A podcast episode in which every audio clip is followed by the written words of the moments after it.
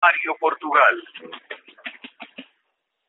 Por supuesto que siempre es para destacar lo que dejan estos informes del Observatorio Social de la Universidad Católica Argentina, en este caso un poco anticipando lo que van a ser los números oficiales por parte del INDEC el próximo jueves en cuanto a un tema más que preocupante en la Argentina, porque parece ser un tema que de un tiempo a esta parte no tiene solución, no hay avances en el tema de aplacar un poco el drama de la pobreza. Esta vez lo titularon Enfoque de pobreza multidimensional basado en derechos y está revelando que el 31,3% de la población urbana argentina está en la pobreza. Son los porcentajes más altos desde que comenzó el estudio en el 2010 en indicadores tales como vivienda, alimentación, educación, salud, trabajo, servicios básicos.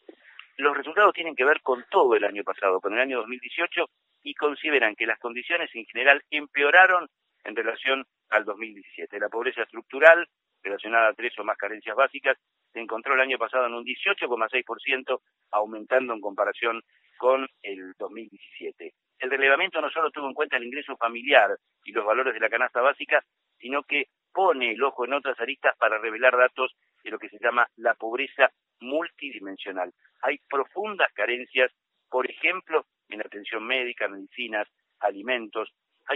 Porcentaje de ciudadanos que vive con inseguridad alimentaria severa, bueno, vamos a pedir una conclusión, o por lo menos las primeras impresiones, a quien es economista, investigador, director del Centro de Estudios sobre Población, Empleo y Desarrollo de la UBA, licenciado Javier Lindenboim. Javier, gracias por atendernos en Colonia. ¿Cómo le va? Buen día.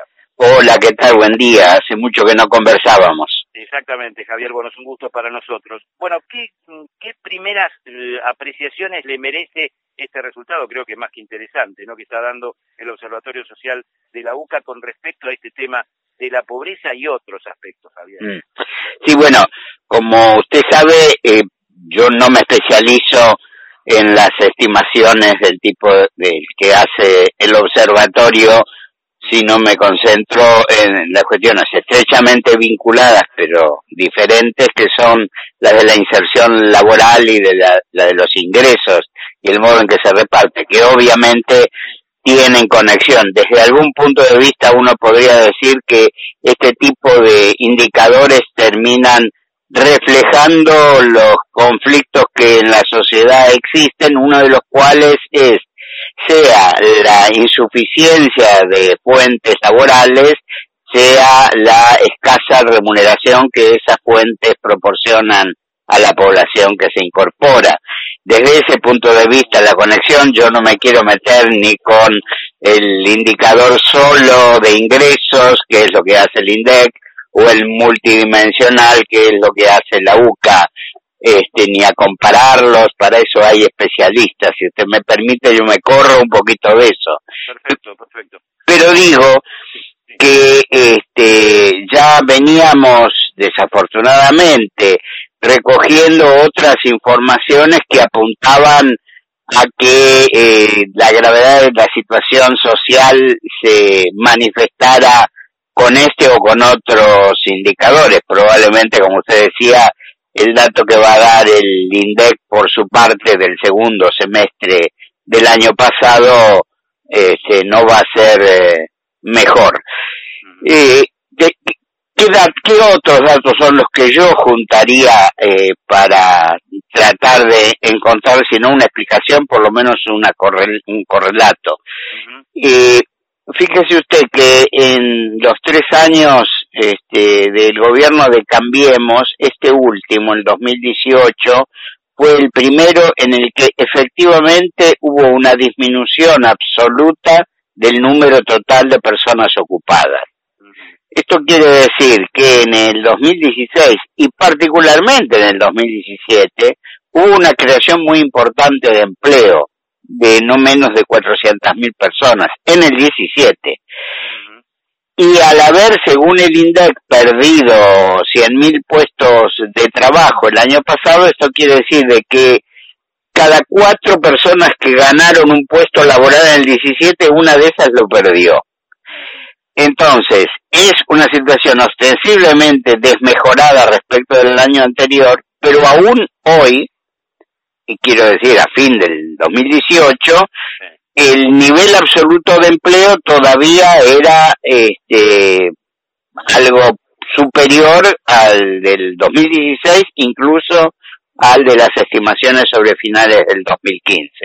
Esto me lleva entonces a pensar que el serio este, impacto que tuvo el devenir económico del año pasado se reflejó por un lado en la pérdida de empleo, pero fundamentalmente en la peor calidad del empleo para quienes lo tenían y especialmente en la pérdida de capacidad de compra de los ingresos. Totalmente. Ahí, ahí, está el cóctel explosivo, ¿no? Exacto.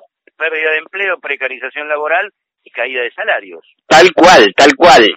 Entonces, de ahí no podíamos imaginarnos que los resultados fuesen este, distintos.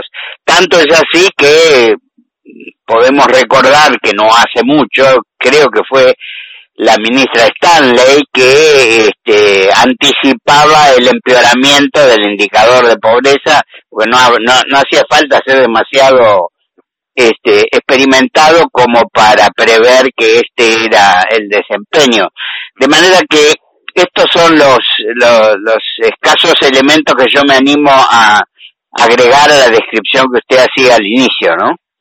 Javier, lamentablemente estamos hablando de cifras eh, que están midiendo hasta diciembre del 2018. Las expectativas y las perspectivas de este 2019 no son tampoco demasiado alentadoras. No, no, lo son eh, por más o menos las mismas razones. En realidad, las estimaciones oficiales hoy se muestran como muy optimistas para lo que viene siendo, era que eh, en estos meses del verano recién finalizado íbamos a haber tocado fondo y por lo tanto iba a haber eh, un comienzo de recuperación del nivel de actividad económica y como sabemos la dinámica económica es la base para que haya una recuperación de la demanda de trabajo. Este, y lo que vemos es que por un lado eso no está a la vista aún y por el otro, tanto más grave que lo anterior, es que la presión de la suba de los precios cuando todavía no se terminaron siquiera de este, cobrar todos los acuerdos salariales del año pasado, es decir, como suele decirse, ¿no? Los precios nuevos con los ingresos re viejos, este, no pueden hacer imaginarnos que estos primeros meses del año eh, ya cambien el sentido de esta seria situación social. El licenciado Javier Lindenboim, economista, investigador, director del Centro de Estudios sobre Población, Empleo y Desarrollo de la UBA, ayudándonos también a comprender un poco más estas nuevas cifras que seguramente ya tendrán confirmación oficial por parte del INDEC el próximo jueves. Javier, gracias como siempre, un placer. No, al contrario, y déjeme decirle que lamento no tener posibilidades de dar una opinión que nos levante el ánimo, pero uno tiene que decir lo que realmente piensa, ¿no? Exactamente. Gracias, Javier. Un abrazo. Un abrazo a usted.